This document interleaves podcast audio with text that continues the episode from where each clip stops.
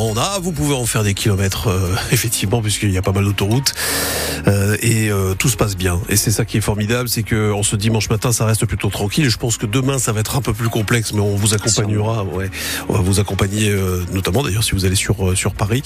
Mais bon, on en reparlera. rien à signaler sur les routes, tout va bien. Donc Héloïse, Roger pour l'actualité. Bonjour Héloïse. Bonjour Emmanuel, bonjour à tous. On fait sembler qu'on s'était pas vu, mais on s'est vu voilà, 7 heures.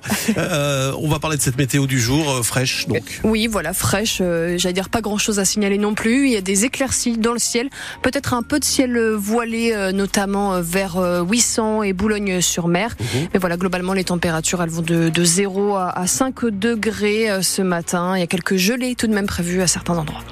Bon bah voilà, on va en parler. Les agriculteurs qui continuent de se mobiliser hein, ce week-end avant le, le, blocage de Paris demain. Ils étaient une cinquantaine à manifester hier matin devant la DDTM, la direction départementale des territoires et de la mer à Arras. Rassemblement organisé par la Confédération paysanne du Nord-Pas-de-Calais.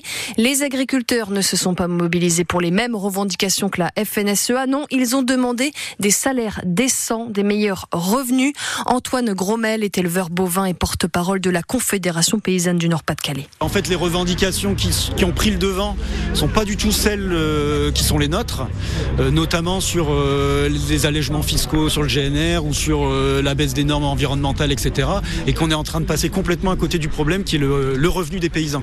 Vraiment, la revendication, c'est de dire il est interdit de vendre en dessous du coût de production. C'est-à-dire qu'effectivement, on est les premiers à reconnaître et, à, s'arracher les cheveux quand on a affaire des dossiers, des, appelés, je ne sais pas, la MSA, la DDTM, etc. C'est vrai que c'est un, compliqué. Par contre, sur le, fait qu'il y ait moins de contrôle et moins de normes environnementales, nous, on trouve que c'est une catastrophe. Enfin, vraiment, c'est un recul euh, inadmissible, que ce soit sur les zones humides, que ce soit sur les captages d'eau, que ce soit sur les haies.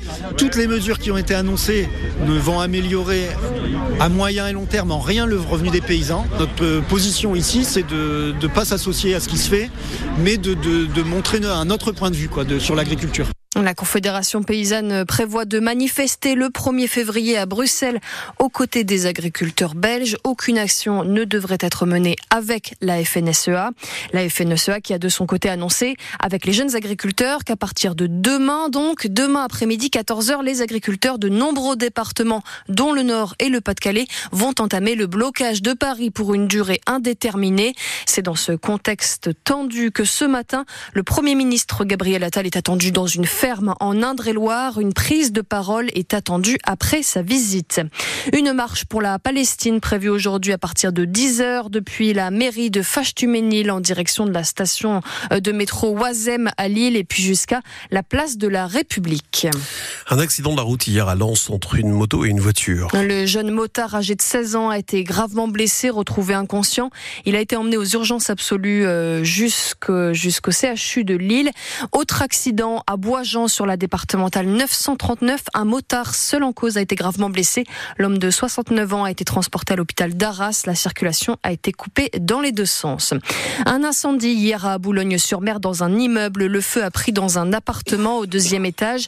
Une femme de 27 ans a été brûlée aux mains, transportée à l'hôpital de Boulogne. 19 familles ont été relogées cette nuit par la mairie. Il y a du foot aujourd'hui. Exactement. Bah ouais.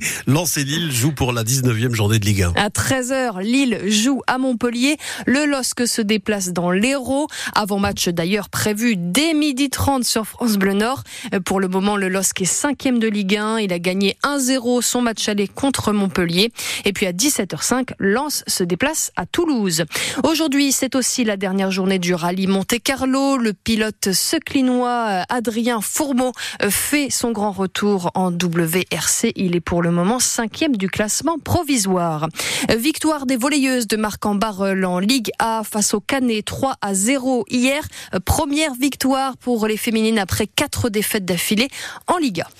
Un auteur nordiste réinvente le célèbre conte de Blanche-Neige. Imaginez la princesse Disney au milieu des terrils et des mines de charbon accompagnée des sept nains qui ne récupèrent plus de diamants mais de la houille. Jacques Dutilleul, enseignant à la retraite qui publie Qui était véritablement Blanche-Neige aux éditions Baudelaire, un conte qui retrace le quotidien des mineurs au XXe siècle dans le Nord-Pas-de-Calais. Je m'étais dit, il faut pas que les enfants oublient. Donc un vieux qui a été travaillé dans la mine, il peut lire le livre à ses petits-enfants et rajouter des choses et dire stop, attends.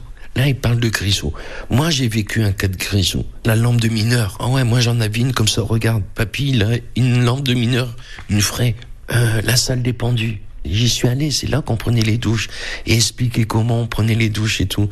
Ça peut donner du courage à l'enfant de voir que le vécu, le passé était difficile, que les grands-parents se sont bien battus, se sont bien démenés, et ça peut peut-être leur donner euh, la volonté de dire euh, Hé grand-père, je vais me battre aussi, et puis je vais aller plus loin.